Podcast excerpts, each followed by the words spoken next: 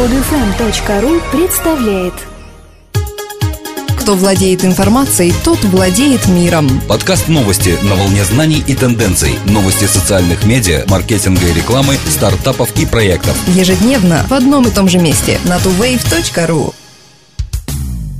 Здравствуйте! Сегодня 11 апреля 2012 года. И с вами в студии мы, Елена и Дмитрий. Создатель скандально известного сайта Wikileaks Джулиан Ассанж продолжает серию разоблачений. По словам Ассанжа, компании по всему миру продают государствам оборудование на 10 миллионов долларов в год, которое позволяет записать каждый телефонный звонок, сообщение электронной почты и СМС, входящие и исходящие из страны. Их могут просматривать, записывать на постоянной основе и создавать создавать архивы, чтобы в нужный момент поднять и изучить. Упомянув некоторые случаи, когда перехват трафика в глобальных масштабах использовался государствами в политических играх, Ассанж привел в пример Россию. Например, форсварец Радиоанстальт, который является крупнейшим агентством радиошпионажа в Швеции, перехватывает 80% российского интернет-трафика и продает его агентству национальной безопасности США. Защититься от этого практически невозможно, как заявил создатель Wikileaks.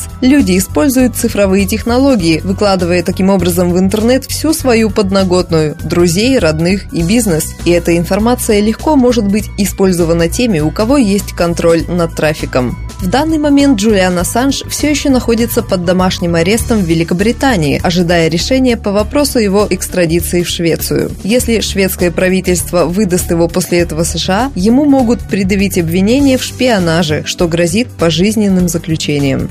LinkedIn объявил о запуске двух новых функций для компаний, имеющих подписчиков – нацеленных обновлений и статистики по подписчикам. Функция нацеленных обновлений позволит компаниям сегментировать своих подписчиков по ряду критериев, среди которых индустрия, должность, стаж, размер компании, географическое положение. Разделив подписчиков на группы, компании смогут рассылать каждой группе различные обновления контента, предназначенные специально для этой категории людей, что поможет усилить их вовлеченность. Еще одна новая функция – детализированная статистика по подписчикам. Теперь компаниям будет доступна специальная панель со статистическими показателями, демонстрирующими, насколько эффективно они нацеливают свой контент. Компании смогут не только узнать количество своих подписчиков, но и отследить показатели вовлеченности, включающие отметки «Мне нравится», обмен контентом, комментарии, а также получить информацию о демографическом составе своей аудитории.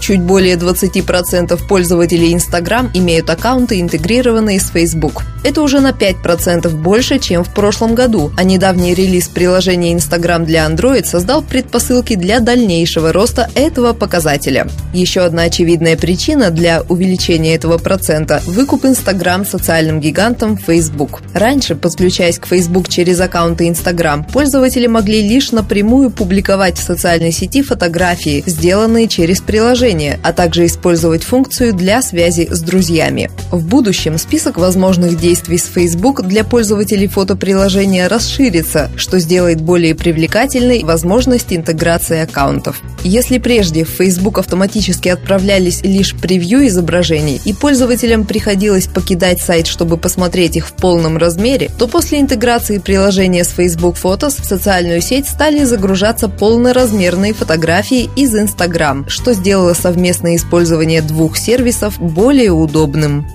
Почти две трети компаний еще не разработали политику относительно пользования мобильными устройствами, хотя большинство сотрудников предпочитает приносить свои собственные устройства. Тенденция, когда сотрудникам предлагают работать на своих устройствах, называется «bring your own device», что можно перевести как «принеси свое собственное устройство». Чаще всего компании, которые пытаются сэкономить, предлагают сотрудникам звонить, используя собственные телефоны или даже работать на собственных компьютерах. С одной стороны, это очень выгодная для компании компании тенденция. С другой, компании приходится поддерживать деятельность разнообразных мобильных платформ и контролировать удаленных сотрудников. Компания Software AG обнаружила, что 60% респондентов не выработали свою стратегию. 38% опрошенных находятся в процессе ее создания, а 22% только начали проводить предварительные исследования.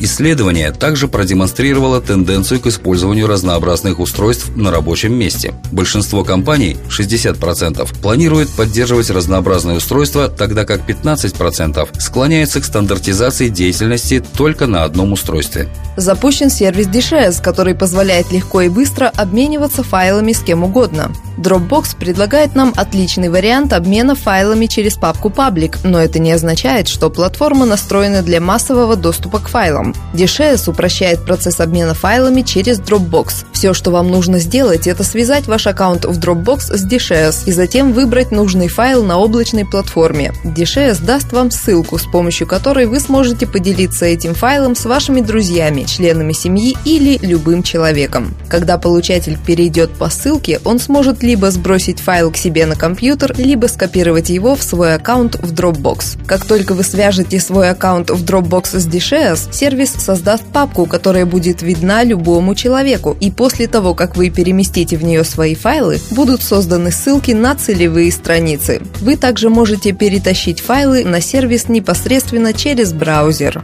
YouTube превратился в виджет для Orkut. Пользователю достаточно набрать имя группы или исполнителя в строке поиска YouTube, не покидая Orkut, чтобы виджет начал автоматически проигрывать найденный клип и показывать активность на стене личного профиля. Естественно, виджет работает с любыми видео, не только музыкальными клипами. Однако в таком режиме он выглядит наиболее удобным именно для музыки, позволяя прослушивать плейлисты YouTube, не покидая страницу Orkut. Концепция интеграции различных продуктов не является новинкой для Google. Например, компания уже осуществила глубокую интеграцию YouTube и Google+, позволив пользователям Google+, делиться на своей стене видео из YouTube. Но для компании вроде Hootsuite, который запускает свои предложения в Orkut, ради миллионов бразильцев, продолжающих пользоваться этой социальной сетью, нововведение от Google означает хорошую новость.